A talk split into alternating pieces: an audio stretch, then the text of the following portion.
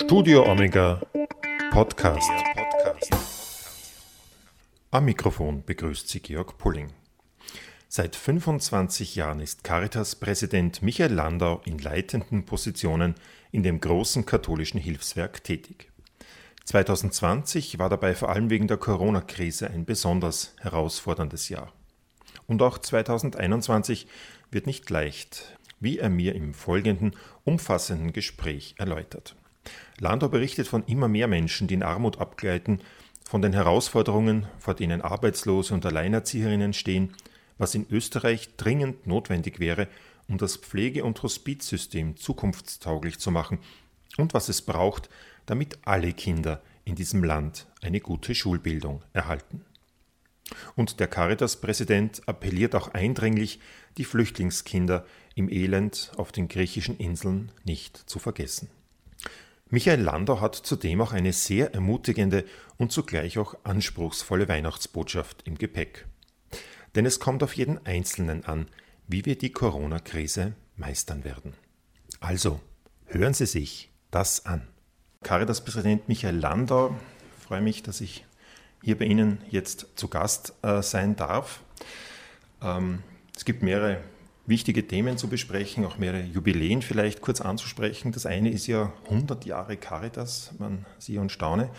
Und von diesen 100 Jahren, die es die Caritas in Österreich schon gibt, gibt es zumindest, also zumindest ist gut, 25 Jahre schon den Michael Landau. Das habe ich mir nämlich herausgeschrieben. Am 1. Dezember 1995 da hat ein junger, aufstrebender Biochemiker, der zufällig auch noch Priester und, und Theologe war und ist, das Amt als Wiener Caritas-Direktor angetreten.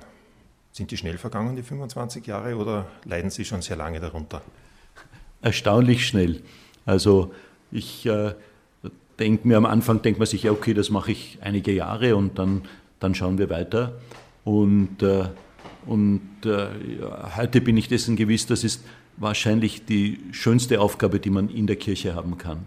Und ich bin ungeheuer dankbar äh, für diese 25 Jahre, weil ich einfach gesehen habe, wie viel wir gemeinsam zum Guten bewegen und verändern können. Das heißt, auf der einen Seite natürlich bin ich immer wieder an Orten, wo viel Not zu erleben ist. Äh, wenn ich an die Situation von obdachlosen Menschen denke, und, äh, und heute einfach weiß, sichtbare Obdachlosigkeit ist nur die Spitze eines Eisbergs. Armut ist ein Stück Realität, auch in Österreich.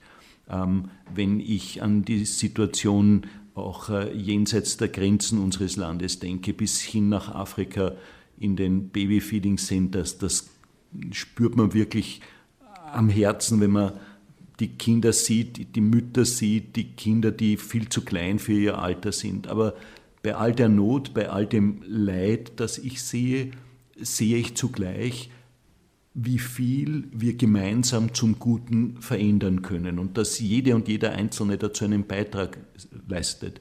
Ich Man merkt sofort, Sie sind voll drinnen im, im Thema. Ich, ich wollte nur ganz kurz äh, am Beginn noch ansprechen, 25 Jahre Erfahrung, Überblick als, als Caritas-Direktor und dann Caritas-Präsident. In diesen 25 Jahren ist die Not im Land kleiner geworden, größer geworden oder nur anders geworden? Oder hat sich nichts verändert? Ich glaube, es hat sich an sehr vielen Stellen sehr, sehr viel zum Guten verändert. Ich sehe das in Österreich selbst, in vielen, vielen Arbeitsfeldern. Die Arbeit mit Menschen mit Behinderungen hat sich maßgeblich verändert. Am Anfang meiner Tätigkeit haben die Menschen in Mehrbettzimmern gelebt und sind sozusagen sehr am Rande der Gesellschaft gestanden. Und wir haben gesagt, es geht um Selbstbestimmung, Inklusion, Normalisierung. Und wenn ich heute nach Retz fahre, nach Unternalb fahre, mir in anderen Diözesen, in anderen Bundesländern Einrichtungen ansehe, dann sehe ich, Menschen mit Behinderungen gehören heute selbstverständlich zur Gesellschaft und äh, sind Teil unserer Gesellschaft. Äh, da gibt es auch das Behindertengleichstellungsgesetz, das hier ein wesentlicher Schritt vorwärts gewesen ist. Ich sehe, was in der Hospizarbeit alles weitergegangen ist an vielen, vielen Orten. Das heißt auf der einen Seite, der Grundauftrag Caritas ist gleich durch die Zeit hindurch Not sehen und handeln. Unser Kern der Arbeit ist diese konkrete Hilfe von Mensch zu Mensch, von Gesicht zu Gesicht rund um die Uhr, manchmal auch rund um die Welt. Aber die konkreten Aufgaben, die konkreten Herausforderungen haben sich ein Stück weit äh, verändert, sind äh, unterschiedlich ähm, und, und es ist insgesamt eine sehr, sehr ermutigende Erfahrung. Und, und das Gleiche gilt auch in Europa. Das heißt, wir haben in Österreich vieles zum Guten verändern können, in der Arbeit mit älteren und pflegebedürftigen Menschen, mit Menschen mit Behinderungen, mit ähm, Menschen am Ende des Lebens, auch im Wohnungslosenbereich.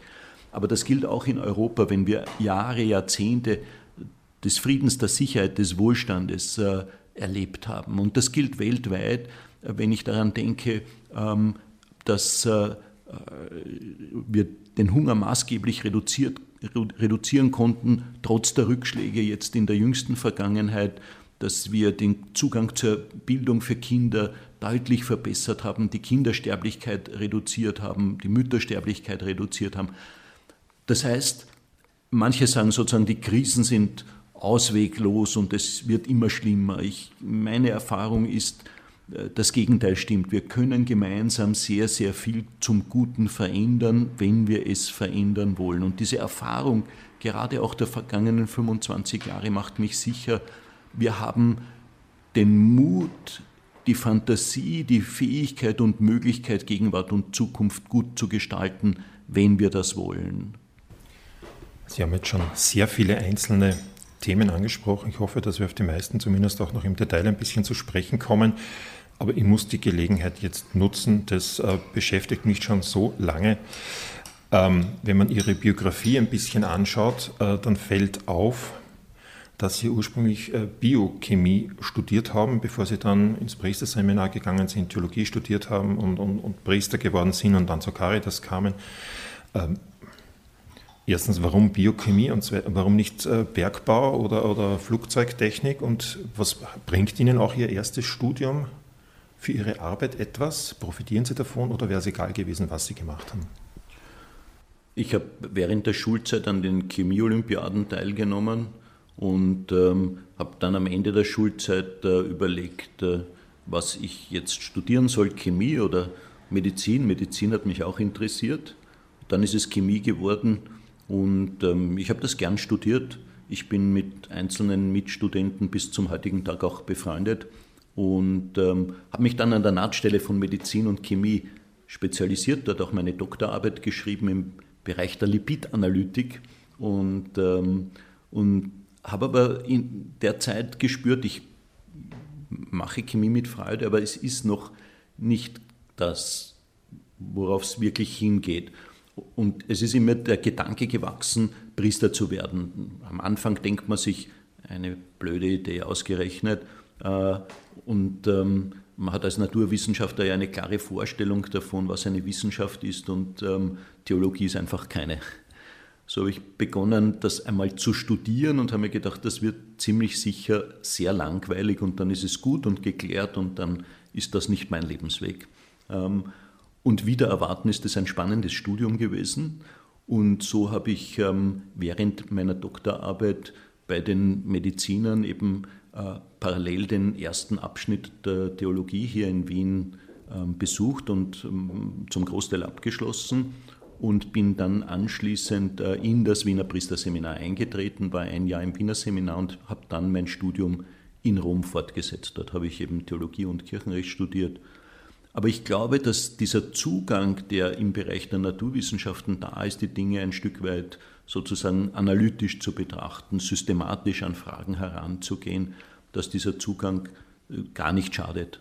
Das heißt, ich bin froh, dass ich das studiert habe. Ich habe das auch gerne studiert. Es tut mir nicht leid um die Zeit.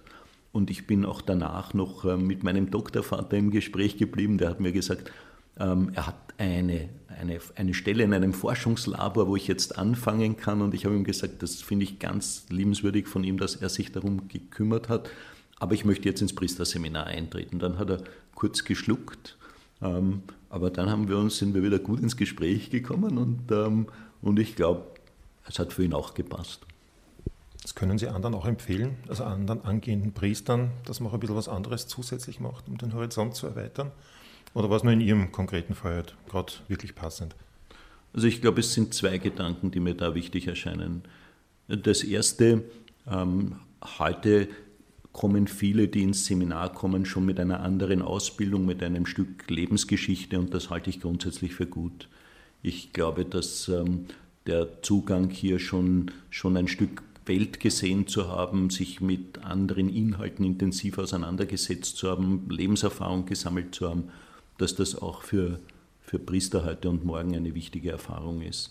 Ich bin auch froh, dass es heute Standard ist, dass äh, Studierende für ein Jahr in irgendein anderes Land gehen, in irgendeinen anderen Teil der Welt gehen, um auf diese Weise auch eben ein Stück, äh, ein, das ist ja auch ein wichtiger Teil der, der persönlichen Reifung nach meiner Überzeugung. Zum anderen bin ich ganz sicher, dass es so ein Element von Berufung im Leben jedes Menschen gibt. Das heißt, ich bin überzeugt, und das ist etwas, das ich auch jüngeren Menschen zu vermitteln versuche, es zahlt sich aus, hinzuhören, wo Gott auf einen zählt, dort, wo wir stehen, wo wir hingestellt sind. Das heißt nicht, dass jetzt dann alle irgendwie Priester, Ordensleute, geistliche Schwestern werden sollen. Aber es lohnt sich hinzuhören, weil nach meiner Überzeugung das mit einem frohen und gelungenen Leben zu tun hat. Und das ist ein Stück weit auch eine Erfahrung, die wieder an die Caritas-Arbeit anschließt. Ich sehe das sehr oft und erlebe das sehr oft im Gespräch mit Freiwilligen dass die einem sagen, das ist etwas, wo auch mein eigenes Leben eine, ein ganzes Stück äh, Vertiefung erfährt, wo ich selber nicht nur, nicht nur für andere da bin, sondern wo ich selber auch viel geschenkt bekomme. Ich, ich denke mir, das ist eben auch sozusagen die Erfahrung ein, ein, Stück weit, dass dieser Schlüssel zum geglückten Leben nicht darin liegt, sich nur um das eigene Glück zu kümmern, sondern auch um das Glück der anderen, dass wir aufeinander verwiesen sind. Und hinzuschauen, was sind denn die Begabungen, die in einem Menschen liegen und zu schauen, wo spüre ich denn, dass ich gebraucht werde, dass es auf mich ankommt, sich auf das einzulassen, das ist, glaube ich, für jeden Menschen wichtig. Und in dem Sinne hat, hat jeder ein Stück weit Berufung und die Kunst ist, die zu entdecken und dann den Mut zu haben, diesen Weg auch zu gehen. Sie haben jetzt das geglückte Leben angesprochen. Ich nehme jetzt ein bisschen die erste Kurve, innerliche Kurve. Für viele ist heutzutage ein geglücktes Leben oder gehört, für viele gehört zu einem geglückten Leben auch, dass man selbstbestimmt über den eigenen Tod, den Zeitpunkt des Todes und wie und wann und wo entscheiden kann. Es gab hier vor kurzem eben vom Verfassungsgerichtshof ein entsprechendes Erkenntnis, dass der assistierte Suizid äh, nicht mehr verboten bleiben darf in Österreich.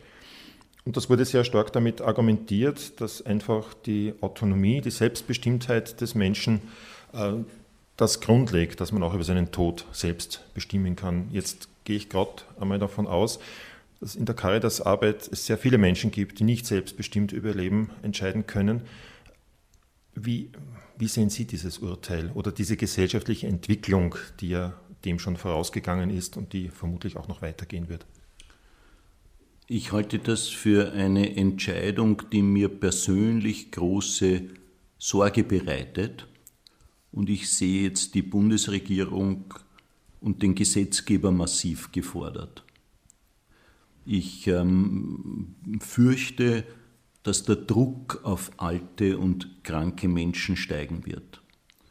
Und ähm, aus der Praxis der Hospizarbeit weiß ich, äh, oft ist äh, der Sterbewunsch ein Hilferuf, ein, ein Ruf nach Zuwendung, nach Unterstützung, nach Nähe und Begleitung. Wir sind als Caritas seit über 30 Jahren in der Hospizarbeit tätig. Und ich glaube, es gibt in Österreich diesen breiten Konsens, Menschen sollen an der Hand eines anderen Menschen sterben und nicht durch die Hand eines anderen Menschen. Da ist etliches weitergegangen, aber es ist auch noch viel zu tun. Und ähm, ich äh, glaube, wir haben in Österreich insgesamt ein gutes Gesundheits- und Pflegesystem. Aber ein wenig scheint mir, ist das äh, wie bei einem Flug, dass wir gut begleitet sind, einen tüchtigen Piloten im Cockpit haben, aber beim letzten, schwierigsten Stück des Weges bei der Landung sagt der Pilot, und das müssen Sie sich jetzt alleine organisieren.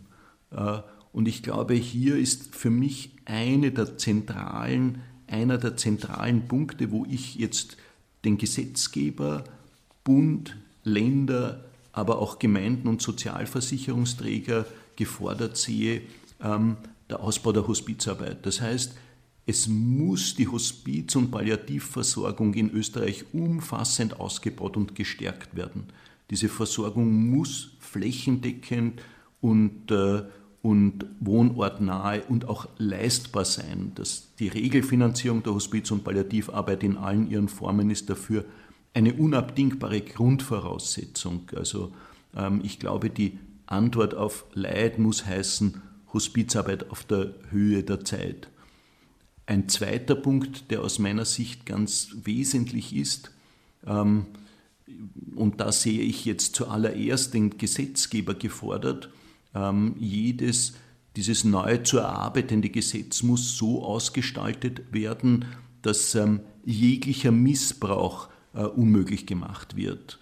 Und ähm, ist das überhaupt möglich? Halten Sie das für möglich? Das ist ein klarer Auftrag des Verfassungsgerichtshofes und ich gehe davon aus, dass die Bundesregierung, wenn sie dem Urteil Folge leistet, auf diesen Punkt achten wird müssen, äh, dass es weder zu einer Geschäftemacherei mit dem Tod kommen darf, noch äh, zu einem Zwang äh, für Ärzte und dass diese Freiheit der Menschen offensichtlich nicht durch irgendeine Form des Drucks oder ähnliches, ähm, ähnliches in, eingeschränkt sein darf. Und das ist ja der Punkt, wo ich am Anfang gesagt habe, der mir große Sorge bereitet, weil ich weiß, dass gerade auch ältere, gerade auch hochbetagte Menschen ja diesen Wunsch haben, niemandem zur Last zu fallen. Und äh, ich glaube, dass hier ähm, die Sorge zu Recht da ist, dass der Druck auf alte und kranke Menschen steigen wird. Und ich glaube, ein dritter Punkt ist wesentlich, ich meine, es braucht einen umfassenden Gesprächsprozess mit allen Stakeholdern, mit Ärzten, Langzeitpflegekräften, Fachleuten, auch in der Palliativpflege und äh, Betreuung.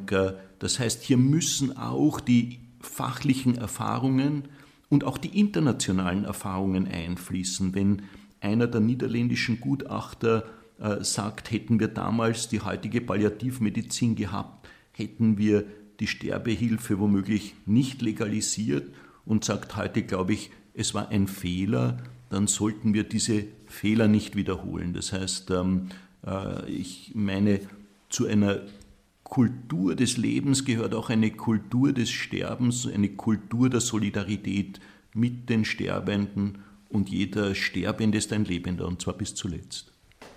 Haben wir nicht ein wenig eine schizophrene Situation, äh, wenn jetzt einerseits äh, die Gefahr, zumindest die Gefahr besteht, dass auf alte Menschen Druck ausgeübt wird, weil sie der Gesellschaft zur Last fallen, andererseits jetzt in der Corona-Krise ja so viel unternommen wird, um gerade alte Menschen, die besonders gefährdet sind, äh, zu schützen. In welche Richtung ist unsere Gesellschaft da unterwegs? Ich glaube, dass uns ja gerade die Corona-Krise auch die Zerbrechlichkeit des Lebens und die Kostbarkeit des Lebens ganz neu ahnen und erkennen lässt. Und vielleicht ist das auch ein gutes Maß, an dem jetzt alle wir als Gesellschaft uns orientieren sollten, dass wir eben das Leben in seiner Zerbrechlichkeit achten und schützen und dass diese Achtsamkeit und dieser Schutz gerade auch dort, wo es um das Lebensende geht, etwas ganz Kostbares und Wesentliches darstellt. Besonders angespannt ist die Situation ja in Altenheimen, in Pflegeheimen, von denen die Caritas ja auch nicht wenige äh, selbst äh, betreibt und betreut. Ähm, wie gelingt es Ihnen da oder wie versuchen Sie denn da den Spagat zwischen einerseits Schutz der Menschen und auch der Angestellten und andererseits aber doch diesem urmenschlichen Bedürfnis nach Nähe und Zuwendung gerecht zu werden? Ganz persönlich gefragt, äh, gehen Sie auch noch ins Pflegeheim, ins Altenheim? Besuchen Sie die Menschen noch? Können Sie das? Äh, wie, wie machen Sie das?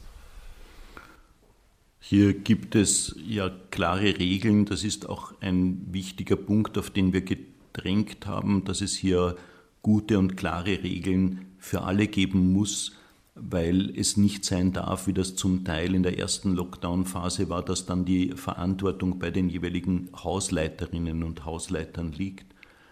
Das heißt, auf der einen Seite, uns ist es auch ganz wichtig, dass es möglich ist, etwa Abschied zu nehmen, dass äh, all die Ereignisse vermieden werden, die in Italien ganz am Anfang der Krise zu sehen waren, wo Menschen nicht mehr Abschied nehmen konnten voneinander.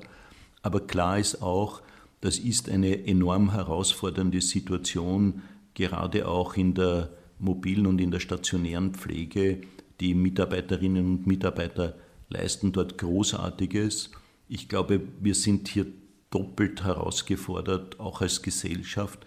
Zum einen zeigt sich hier, wenn wir Menschen, die vorher schon wenige soziale Kontakte hatten, raten müssen, diese einzuschränken, dass dann für viele die, diese stille Not der, der Einsamkeit noch einmal härter wird, größer wird.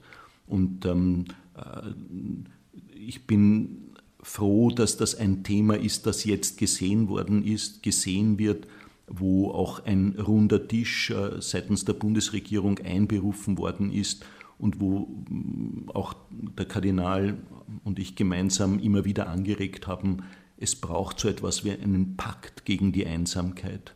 Und, äh, und das ist eine Not, der wir uns im kommenden Jahr ganz dringend stellen müssen, das Thema Einsamkeit. Ähm, ich glaube, im Bereich der Pflege äh, sonst, äh, ich habe all die Jahre in einem meiner, in, in dem Haus, in dem ich Seelsorger bin, den Weihnachtsgottesdienst gefeiert. Wir müssen schauen, ob es nach den Regeln möglich ist. Klar ist, wenn, dann ganz frisch getestet, aber dennoch äh, ist das eine Einschränkung. Ich bin sehr froh, dass wir in allen Häusern Seelsorgerinnen und Seelsorger haben, die zu den Teams gehören und die mit den Teams zusammen ganz regelmäßig zweimal die Woche getestet werden. Wir haben hier, in den, hier auch äh, eine sehr gute Teststrategie, mittlerweile auch in enger Abstimmung auch die mittlerweile forschungsmäßig dokumentiert ist, weil sie sich wirklich bewährt entwickelt. Aber dennoch muss man hier extrem aufpassen, weil es eine sehr, sehr verletzliche Gruppe ist. Ich bin froh, dass Besuche möglich sind. Ich würde mir wünschen, dass mehr an Besuchen möglich ist. Ich sehe, dass es gerade für Menschen mit demenziellen Erkrankungen eine ganz schwierige Situation ist. Ich bin froh, dass äh, viel sich weiterentwickelt hat im Sinne, zumindest digital über, über iPads und ähnliches den Kontakt aufrechterhalten zu können, dass viel an Angehörigenberatung umgestellt worden ist, wenn ich an Oberösterreich denke, etwa auch in diesem digitalen Bereich. Das heißt, hier hat es sicher einen großen Schub an Innovation gegeben, aber ich glaube, allen Beteiligten, alle Beteiligten warten auf den Tag, wo es möglich sein wird, die eigene Oma, den eigenen Opa wieder zu umarmen, wo wir äh, zurückschauen auf diese, auf diese schwierige Situation der, der Corona-Pandemie.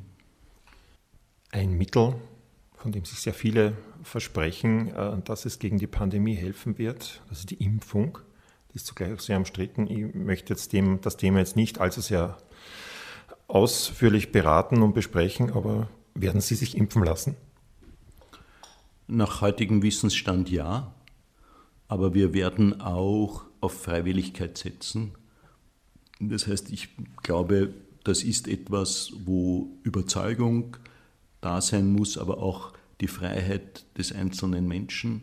Ähm, ich glaube, dass äh, die Mitarbeiterinnen und Mitarbeiter da ein, gutes Verständnis haben, aber aus meiner Sicht äh, sollte es keinen Zwang geben. Stichwort Pflege und Politik. Die Politik hat halt so an sich, dass man sehr oft oder meistens oder fast immer halt bis zur nächsten Wahl denkt oder bis zum nächsten Wahlkampf. Ähm, und die großen Herausforderungen werden gerne weiter hinausgeschoben in die ferne Zukunft. Jetzt hat man schon ein wenig das Gefühl, dass gerade auch mit dieser Corona-Krise das Thema Pflege viel, viel stärker in den Fokus gerückt ist und sich vielleicht doch auch bei den Verantwortlichen irgendwie abzeichnet, jetzt kann man es nicht mehr hinausschieben. Ähm, täuscht dieser Eindruck oder haben Sie auch das Gefühl, dass jetzt doch ein bisschen was zumindest weitergeht? Ich bin sehr froh, dass äh, das Pflegethema einen durchaus prominenten Platz auch innerhalb des Regierungsprogramms einnimmt, dass, glaube ich, bei allen Bundesländern, bei allen Gemeinden mittlerweile Sensibilität dafür da ist. Und das ist auch ein wichtiges Thema im Blick nach vorne. Wir wissen, bis 2030 äh, werden wir einen Mehrbedarf von 75.000 bis 100.000 Personen haben, die in der Pflege tätig sind. Ich sehe die Suche nach qualifizierten Mitarbeiterinnen und Mitarbeitern, eine Ausbildungsoffensive für Pflege- und Sozialberufe für ein ganz zentrales Thema an. Das heißt etwa, dass es unterschiedliche Angebote in ganz Österreich braucht und dass wir für diese ganz wichtigen Zukunftsberufe auch den Zustieg, den Einstieg leichter machen müssen. Etwa ein Schulgeld, das es zum Teil noch gibt. Äh, das ist eine Hürde und diese Hürde gehört dringend beseitigt. Ich denke auch, dass es ähm, hier zum Teil äh, verbesserte Rahmenbedingungen brauchen wird. Wir sind als Caritas ja selbst auch ein Träger im Bereich der Pflege und der Sozialbetreuung. Die Schulen, die wir hier führen im Bereich der Sozialbetreuung und Pflege, erfreuen sich großer Beliebtheit. Wir haben viele Menschen in dem Feld beschäftigt. Wir würden aber noch mehr Menschen brauchen, die sich für diesen wichtigen Beruf engagieren. Äh, wir haben jetzt ähm, in Niederösterreich, äh, Steiermark, äh, in Planung in Kärnten, in Wien Schulen, die auch bis zur Matura führen in der Pflege. Das heißt, wir sind da durchaus auch in gutem Zusammenspiel mit den Ländern innovativ.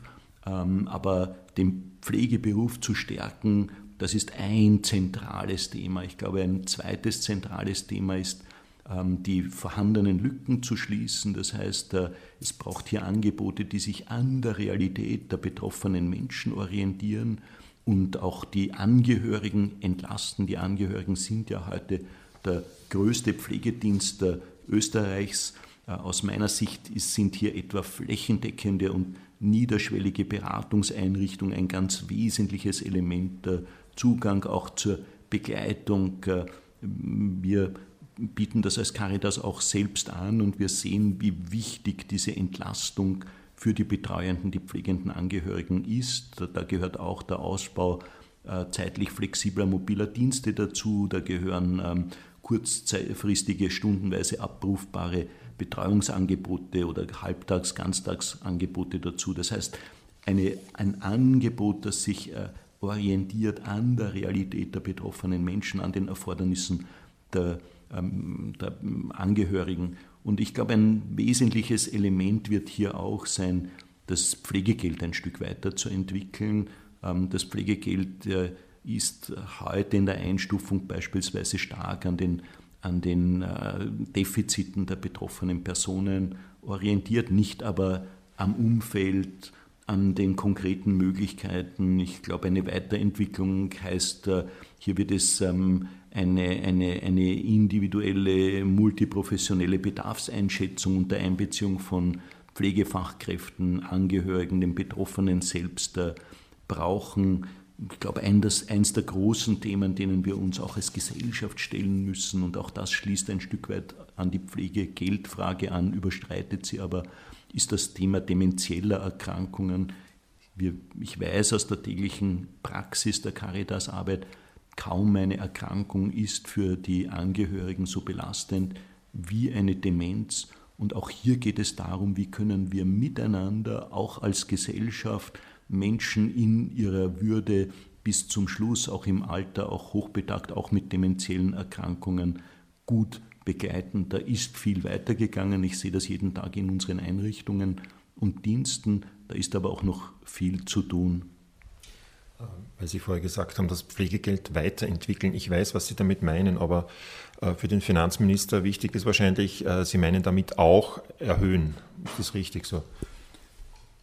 Etwa beim demenziellen Erkrankungen wird ein kleiner Zuschlag gezahlt. Äh, jetzt sind aber viele der Menschen, die an einer Demenz erkrankt sind, nicht zuerst äh, in ihrer körperlichen Fähigkeit eingeschränkt und das Pflegegeld zielt eher auf diese Fähigkeit, noch etwas selbst körperlich zu tun, sich zu kämmen, äh, sich zu waschen und so weiter. Aber sie brauchen Anwesenheit, Aufmerksamkeit, unter Umständen 24 Stunden am Tag. Und das heißt, hier geht es darum, von dieser technischen Betrachtung die einzelne pflegerische Verrichtungen, wie weit man die noch selbst durchführen kann, im Blick hat, auf eine systemische, auf eine gesamtheitliche Betrachtung zu kommen. Und da macht es einen Unterschied, in welchem Wohn- und Familienumfeld, in welcher äh, konkreten Lebenssituation ein Mensch steckt. Und hier muss es darum gehen, zu einer an der konkreten Person orientierten äh, Ausgestaltung zu kommen. Ähm, das heißt, äh, dass, dass jeder, jede in der Weise, wo er lebt, dann auch gut leben kann. Ähm, und beim Pflegegeld bei dementiellen Erkrankungen wird das in der Regel eine doch deutliche Erhöhung brauchen, damit, damit diese manchmal rund um die Uhr Präsenz einfach auch, auch in irgendeiner Weise mit ermöglicht werden kann. Gerade in der Corona-Krise zeigt sich, dass die, die vorher schon relativ wenig hatten und unter großen Belastungen äh, gelitten haben, jetzt noch weniger haben und noch mehr unter Stress und, und Armut und, und, und vielen, vielen Herausforderungen äh, zu leiden haben.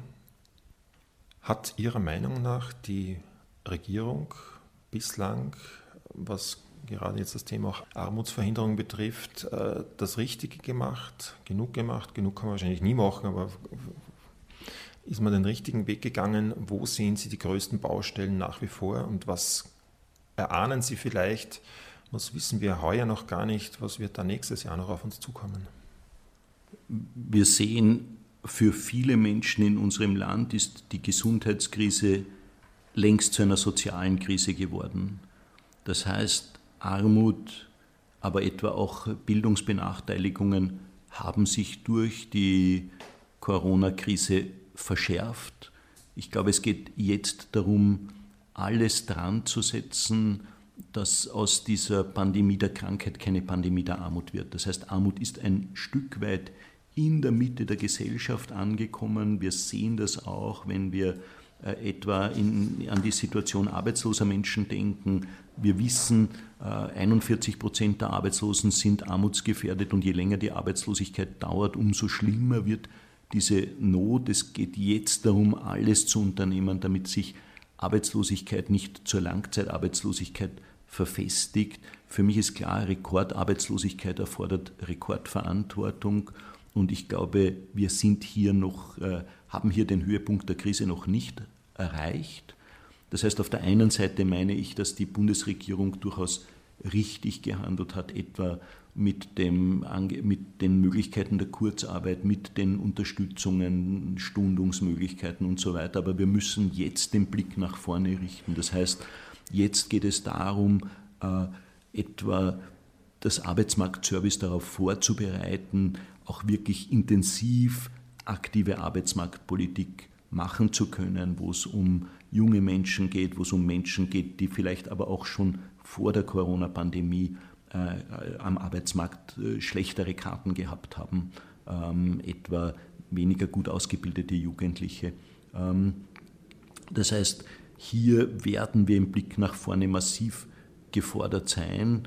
Und ich glaube, wir sollten insgesamt äh, die gleiche Energie, die wir in die Stärkung der Wirtschaft hineingesteckt haben, auch in die Stärkung des sozialen Zusammenhalts investieren. Ähm, für mich bedeutet das etwa all die Instrumente, die da sind, dahingehend zu überprüfen, ob sie der Armutsvermeidung und Armutsbekämpfung dienen, ob sie armutsfest sind. Ähm, das heißt für mich auch, die Sozialhilfe neu nochmals kritisch anzuschauen. Im kommenden Jahr soll sie ja in einigen Bundesländern umgesetzt werden. Da gibt es ja zum Beispiel in Niederösterreich schon äh, massive Probleme für gewisse äh, Bevölkerungsgruppen, die jetzt die Sozialhilfe neu bekommen oder eben gerade nicht bekommen. Äh, befürchten Sie da Ähnliches in anderen Bundesländern auch? Ähm, die Verantwortlichen der Caritas St. Pölten haben darauf hingewiesen, dass das zu ganz schwierigen Familiensituationen geführt hat. Und meine Bitte, mein Appell ist, äh, schauen wir da noch einmal genau hin, überarbeiten wir diese Sozialhilfe neu gründlich, sodass sie sich an der Realität der betroffenen Menschen orientiert. Wir sehen, dass es dort, wo es etwa um kinderreiche Familien geht, dass dort äh, oder auch Alleinerzieherinnen, dass dort ein besonderer Bedarf ist. Alleinerzieherinnen sind eine ganz große Gruppe, etwa in unseren Sozialberatungsstellen. Und weil wir vorher darüber gesprochen haben, äh, dass ähm, die Armut ein Stück weit in der Mitte der Gesellschaft angekommen ist. Wir sehen, es kommen zu uns Menschen, die nie gedacht hätten, dass sie eines Tages die Hilfe der Caritas in Anspruch nehmen müssen. Das sind eben kinderreiche Familien, das sind Alleinerzieherinnen, das sind Mindestpensionistinnen, Mindestpensionistengruppen, die wir vorher nicht getroffen haben, bis hin zu Künstlerinnen und Künstlern oder auch, ähm, oder auch äh, Selbstständigen. Ähm, das heißt, äh, hier, hier müssen wir, glaube ich, noch einmal hinschauen. Diese, diese Sozialhilfe neu, die sogenannte, ist eigentlich äh, sehr alt, weil sie eben nicht mehr dieses Minimum, das für ein Leben in Würde notwendig ist, für alle eben gewährleistet in guter Weise. Schauen wir da noch einmal hin. Ich würde mir wünschen, eben wie ich vorher gesagt habe, eine Überprüfung all dieser Versicherungs- und Sozialleistungen auf ihre Armutsfestigkeit hin. Da ist Arbeit, von der man leben kann, ein zentrales Thema. Ähm, da ist ähm, aber auch äh, äh, Wohnen, Heizen, Energie ein Thema, das für viele Menschen große Herausforderungen mit sich bringt. Wir sehen, dass zu uns Menschen kommen, die wirklich am Ende des Monats vor der Frage stehen, ob sie jetzt die Miete zahlen, die Wohnung heizen oder etwas zu essen einkaufen sollen. Ich glaube, es gibt einen Konsens in unserem Land, der Kinderarmut, Altersarmut müssen sinken, sie dürfen nicht steigen. Die Energie, die wir in das äh, Stabilhalten der Wirtschaft stecken, müssen wir auch in diese Ziele stecken, dass die Kinderarmut sinkt, dass die Altersarmut sinkt, dass alle Menschen in unserem Land eine faire Chance haben. Wir haben hier als Caritas auch äh, auch einen Pakt für Kinder angeregt. Wir wissen, 2019, also noch vor der Pandemie, waren in Österreich 231.000 Kinder und Jugendliche armutsgefährdet. Die Regierung hat die Bekämpfung der Kinderarmut zu einer Priorität erklärt. Das Ziel ist ein gemeinsames. Kein Kind darf in Österreich zurückgelassen werden. Und bei so einem Pakt für Kinder, glaube ich, geht es um, um mehrere wesentliche Säulen. Die materielle Absicherung, die Bildung, die Gesundheit und die soziale Teilhabe, also vier Säulen ähm, bei der materiellen Absicherung eben, weil wir sehen, dass äh, sehr, sehr viele von den Menschen, die zu uns in die 53 Caritas Sozialberatungsstellen österreichweit kommen, Eltern oder Elternteile von Kindern sind, dass sehr, sehr viele alleinerziehend sind. Und wir wissen, Kinder, die einen schwierigeren Start ins Leben haben, laufen ihrerseits Gefahr, auch wieder zu armen Erwachsenen zu werden. Das heißt, Armut wird vielfach vererbt. Darum braucht es eben diese Existenzsicherung, die an der tatsächlichen Situation der Familien sich orientiert. Darum braucht es ähm, einheitliche, bedarfsgerechte kind Kinderrichtsätze in der Sozialhilfe und einen Rechtsanspruch auf den Alleinerzieherinnenbonus. Ähm, ich glaube, dass beim Familienbonus auch nochmals hingeschaut werden muss, wie können wir sicherstellen, dass dieser auch Familien mit kleinen Einkommen zugänglich gemacht werden soll. Das heißt, dieses Element der, der Mindestsicherung, gerade auch wo es um Familien und um Kinder geht, scheint mir ganz wesentlich. Ich glaube, ein zweites Element ist ähm, das Thema der sozialen Teilhabe. Wir sehen das, wenn ich am, an Projekte wie Superra denke, wie wichtig auch kulturelle Zugänge sind, äh, die Möglichkeit an Sozial- und Kulturangeboten teilzunehmen. Ähm, und das ist ja auch ein Teil der Realität armutsbetroffener Kinder und Familien. Wer, wer nie jemanden zur Geburtstagsfeier einladen kann, wird irgendwann auch selbst nicht mehr zur Geburtstagsfeier eingeladen. Das heißt, Kinder, die in armutsbetroffenen Familien aufwachsen, laufen Gefahr, auch ein Stück weit äh, an den Rand gedrängt zu werden. Und darum sind etwa diese kostenlosen Kultur- äh, dieser kostenlose Kultur- und Sportpass äh, was Wichtiges. Ähm. Ein Thema, das Ihnen auch ganz besonders am Herzen liegt, das ist die Bildung. Äh, was mich immer sehr beeindruckt, wenn ich die Möglichkeit habe, so etwas zu besuchen, das ist so ein Caritas Lerncafé, wo es immer ziemlich drunter und drüber geht, bunt gemischt. Einerseits die vielen Kinder, die da herum wuseln, aber eh auch brav und fleißig lernen. Andererseits auch beeindruckend die vielen freiwilligen, ehrenamtlichen, äh, die sich dort engagieren und mit den Kindern lernen, aber auch darüber hinaus spielen und andere Dinge machen. Ähm, vor kurzem gab es eine interessante Pressekonferenz mit unserem Herrn Bildungsminister Fassmann und Vertreterinnen, muss man jetzt sagen, Vertreterinnen von Caritas und Diakonie, ähm, wo also diese Lerncafés zum Beispiel sehr, sehr gelobt hat und auch darin einen wesentlichen Beitrag äh, sieht, äh, dass Kinder, die jetzt in der Corona-Krise halt äh, wirklich zu kurz kommen in der Schule, dass die da auch einiges aufholen können.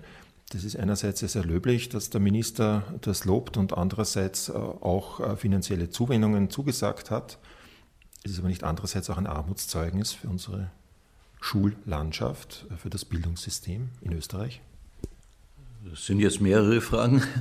Also zum Ersten, ja, das stimmt, Armut und Bildung stehen in einer intensiven Wechselwirkung. Wir wissen, je niedriger der Bildungsabschluss, der formale, desto größer die Gefahr, in Armut zu leben. Und wir sehen auch, Bildung wird in Österreich weiterhin stark vererbt. Genau deshalb sind die 56 Lerncafés der Caritas in Österreich heute so wichtig. Wir begleiten dort etwa 2100 Kinder mit Lernschwierigkeiten und das ist eine Erfolgsgeschichte. Entschuldigung, könnte man da nicht eine Null einfach dranhängen? Wären nicht 560 Lerncafés besser und notwendiger? Ja, wir versuchen die auch auszubauen. Auch das ist ein Thema, wo wir mit dem Unterrichtsministerium im Gespräch sind, wo wir froh sind, dass wir vom Integrationsministerium Unterstützung erhalten. Äh, ja, die gehören ausgebaut. Äh, weil wir eben sehen, wie wichtig es für jedes einzelne Kind ist. Wir haben 1000 Kinder auf der aktuellen äh, Warteliste. 95 ähm, bis 98 Prozent der Kinder, die ein Lerncafé besuchen, schließen das Schuljahr positiv ab. Das ist für jedes einzelne Kind ein enormer Gewinn, aber auch gesellschaftlich, weil ich überzeugt bin, es geht darum, jedes Kind auf die Bildungsreise mitzunehmen, damit keine Begabung, kein Talent verloren geht.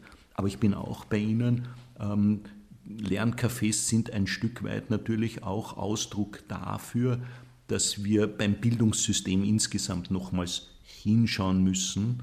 Ich glaube, dass, äh, dass eine Reihe von Anliegen hier naheliegen. Das eine ist ähm, auch der, der Ausbau dieser ganztägigen, ganzheitlichen Schulformen, äh, wo wir, wir sehen, gerade für Kinder, die einen schwereren Start ins Leben haben, ist Raum, wo sie lernen können, wichtig. Viele leben ja in ganz beengten Wohnverhältnissen und es ist kaum möglich, in Ruhe zu lernen, wenn alle in einem Raum sind, wenn dort vielleicht andere Kinder toben und, äh, und unter Umständen die Eltern einen Streit haben. Äh, ich glaube, äh, wichtig wäre der Ausbau der Schulsozialarbeit und der Schulpsychologie, Im Regierungsprogramm gibt es diesen Chancenindex, das heißt, dass Schulen, die mehr Herausforderungen aufgrund des konkreten Schulstandorts haben, hier auch unterstützt werden, diese Auf aus Herausforderungen gut zu bewältigen. Ich hoffe, dass das rasch umgesetzt wird und würde mir das wünschen. Ähm, diese kostenlosen Lernbetreuungsangebote, wie sie eben die Lerncafés darstellen, sind ein wesentliches Element, weil eben nicht alle Eltern ihren Kindern die Dinge selbst erklären können oder eine Nachhilfe finanzieren.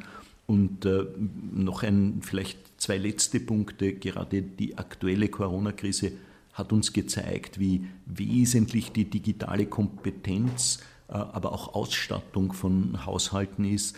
Ähm, hier, glaube ich, braucht Österreich einen, einen Wachstumsschub. Äh, und das wird für uns auch als Caritas ein Thema sein, dem wir uns intensiv widmen.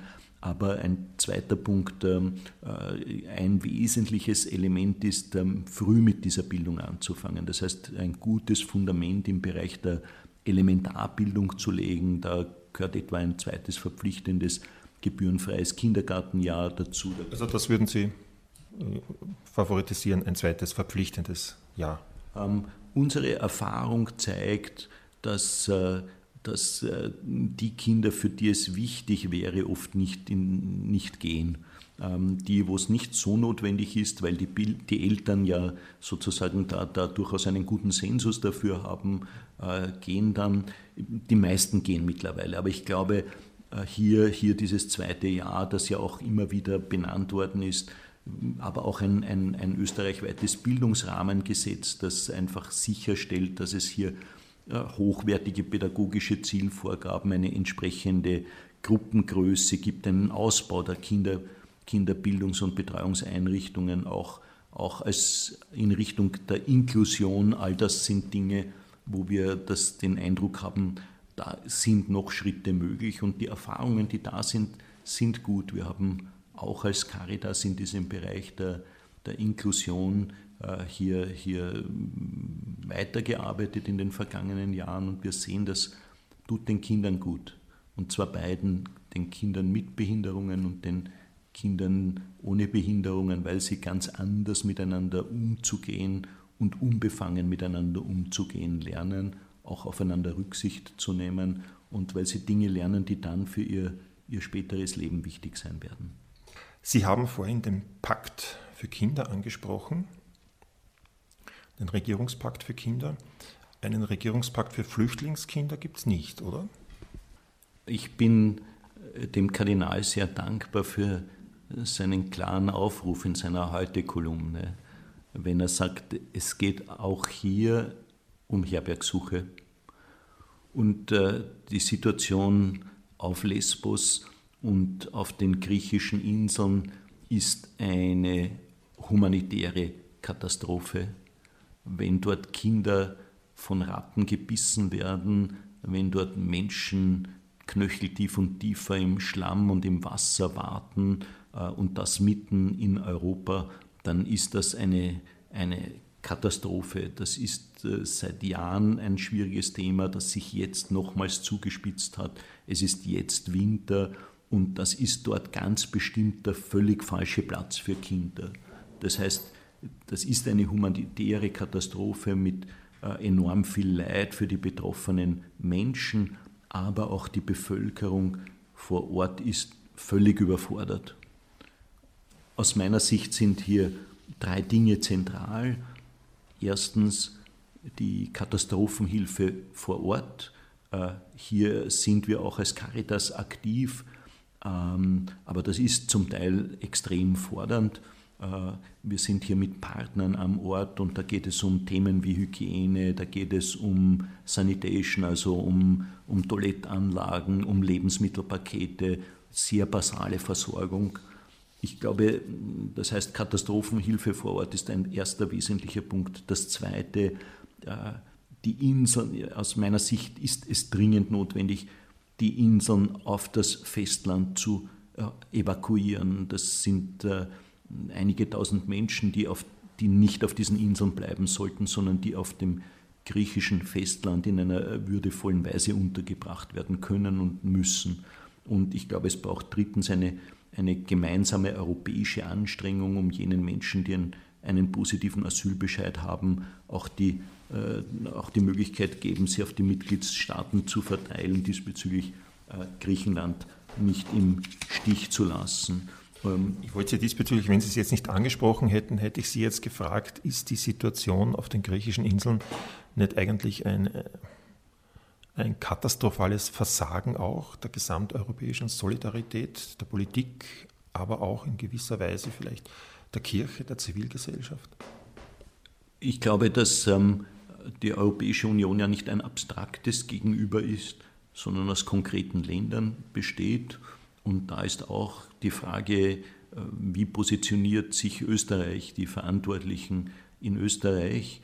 Äh, und hier würde ich mir schon wünschen, ähm, dass es zu einer Wiederaufnahme äh, der Resettlement-Programme kommt, wie sie unter Innenministerin Johanna Mikl-Leitner erfolgreich umgesetzt worden sind. Hier gab es ein, eine gute Zusammenarbeit von UNHCR, IOM und Organisationen wie Caritas, Rotem Kreuz und anderen, das, äh, glaube ich, äh, ist, ist ein, ein wichtiges Element wirksamer Hilfe. Und in der konkreten Situation jetzt meine ich, wir sollten zumindest eine gewisse Anzahl von Familien, etwa 100 Familien mit kleinen Kindern auch aus Griechenland in Österreich aufnehmen. Hier haben ja viele Gemeinden über Parteigrenzen hinweg äh, ihre Bereitschaft erklärt. Ähm, hier haben viele Bürgermeisterinnen und Bürgermeister gesagt, da würden wir mittun. Und da glaube ich, ist auch, auch äh, die Bitte ähm, von vielen, vielen Bürgermeisterinnen und Bürgermeistern in Richtung der Bundesregierung zu hören gewesen, äh, diese Hilfe möglich zu machen, das heißt einen entsprechenden rechtlichen Rahmen dafür sicherzustellen. Und ich glaube, dass das damals von der Innenminister, damaligen Innenministerin, heutigen Landeshauptfrau sehr umsichtig aufgesetzt worden ist, auch sehr klug aufgesetzt worden ist. Und ich glaube, dass diese Erfahrung, auf diese Erfahrungen hier zurückgegriffen werden kann. Es werden vielleicht nicht alle Hörer so genau wissen, was Resettlement heißt oder bedeutet. Das heißt, da werden die Flüchtlinge schon vom UNHCR betreut in den Flüchtlingslagern. Da wird auch genau geschaut, wer das ist und wer kommt. Und dann äh, kann man also ganz sicher sein, die Flüchtlinge, die kommen, da, da hat dann alles seine Ordnung und das geht also in, in, in richtigen, auch rechtlich ordentlichen Bahnen. Kann man das vielleicht so zusammenfassen? Genau das ist es. Ich glaube, es geht darum, Griechenland in der Situation nicht alleine zu lassen. Das heißt, auf der einen Seite gibt es schon die griechische Verpflichtung, hier für angemessene Verfahren Sorge zu tragen. Das heißt, aus Caritas Sicht ist klar, nicht jeder, der Asyl beantragt, wird auch Asyl erhalten können. Aber die Menschen sind während dieser Verfahren eben wie Menschen zu behandeln. Und äh, hier ist die Situation äh, dramatisch schlecht zum Teil. Das zeigt sich eben. Äh, das heißt, hier ist Griechenland gefordert, aber ich glaube, hier sind auch die anderen Länder Europas gefordert, die Länder an der, an der Außengrenze, eben Länder wie Griechenland, nicht im Stich zu lassen. Jetzt hat die Europäische Union durchaus viel finanzielle Hilfe geleistet, ähm, aber wahrscheinlich ist es, wäre es gut, wenn Österreich wie eine Reihe von anderen anderen äh, europäischen Ländern auch hier ein Stück äh, Entlastung für Griechenland äh, möglich macht. Wir müssen leider schon ein wenig zum Ende des Gespräches kommen. Die Zeit schreitet rasend voran. Eines würde ich Sie aber doch noch gerne fragen. Sie sind jetzt 25 Jahre in leitender Funktion in der Caritas tätig. Mir ist eigentlich in diesen 25 Jahren, also ich habe nicht jede Ihre Äußerungen jetzt noch, noch überprüft, aber im Großen und Ganzen zu, zu innerkirchlichen Konflikt- oder Reformthemen oder ja, anderen Diskussionen haben Sie sich eigentlich nie zu Wort gemeldet. Erstens, warum nicht? Und zweitens, hätte es, hätte es Sie nicht doch gejuckt bei dem einen oder anderen Thema? Also es gibt genug Themen, die uns als Caritas intensiv unter den Fingern brennen und wo wir aus der, aus der täglichen Erfahrung heraus einfach, glaube ich, auch in einer Gesellschaft einen Diskussionsbeitrag leisten können, weil es darum geht, eben sich mit der Not nicht abzufinden, die es auch bei uns gibt. Und, äh, und das braucht, äh, glaube ich, die, die Energie und Aufmerksamkeit.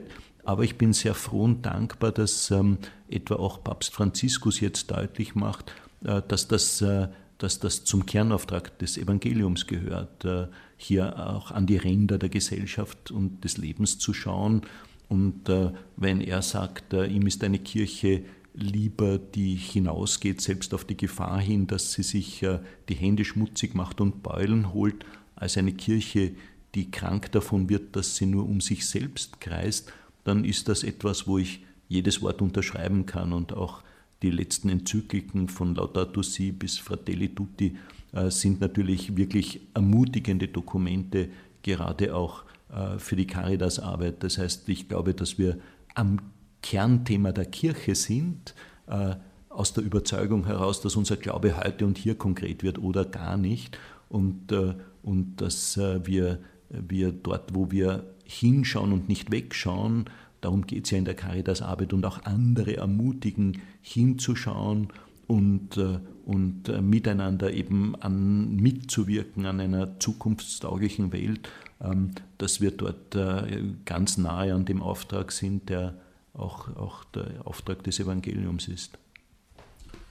Für viele ist Weihnachten jetzt nicht unbedingt die schönste Zeit im Jahr. Für viele wird es auch eine sehr schwierige Zeit sein. Sie haben jetzt von der Ermutigung gesprochen. Haben Sie ein Wort der Ermutigung für die vielen Menschen, die sich mit Weihnachten aus dem einen oder anderen Grund heuer ganz besonders schwer tun? Ich glaube, dieses Weihnachtsfest wird ein Weihnachtsfest sein, das anders ist als die in den vergangenen Jahren. Aber ich glaube, dass die äh, Grundbotschaft von Weihnachten die gleiche und heute vielleicht besonders wichtige ist, nämlich ähm, Gott hat sich ganz auf diese Welt, ganz auf diese Wirklichkeit eingelassen, in der Zerbrechlichkeit des Kindes in der Krippe und ist uns darin ganz nahe, auch in den eigenen Zerbrechlichkeiten des Lebens. Diese Kernbotschaft der Hoffnung, der Zuversicht, diese Kernbotschaft, wir sind nicht alleine, ist, glaube ich, heute ganz besonders wesentlich.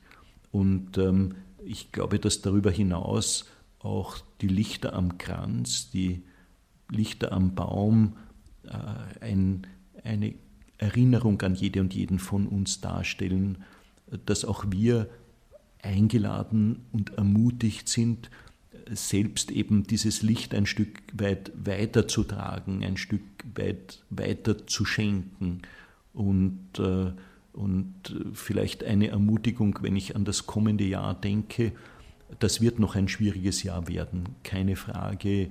Und die Auswirkungen der Krise werden uns noch eine Weile beschäftigen, auch davon, auch dessen bin ich mir sicher. Aber es wird der Tag kommen, an dem wir auf die heutige Krise zurückschauen wie auf ein zurückliegendes Naturereignis.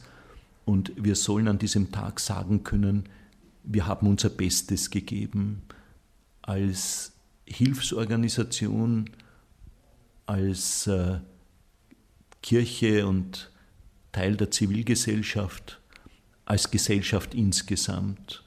Und heute eben diese Frage wachzuhalten, geben wir jetzt unser Bestes, damit wir mitwirken, äh, insgesamt aus dieser Krise gut hervorzugehen, besser hervorzugehen, ähm, als wir hineingegangen sind. Das ist, glaube ich, ein gutes Leitmotiv. Äh, wir werden aus dieser Krise verändert hervorgehen.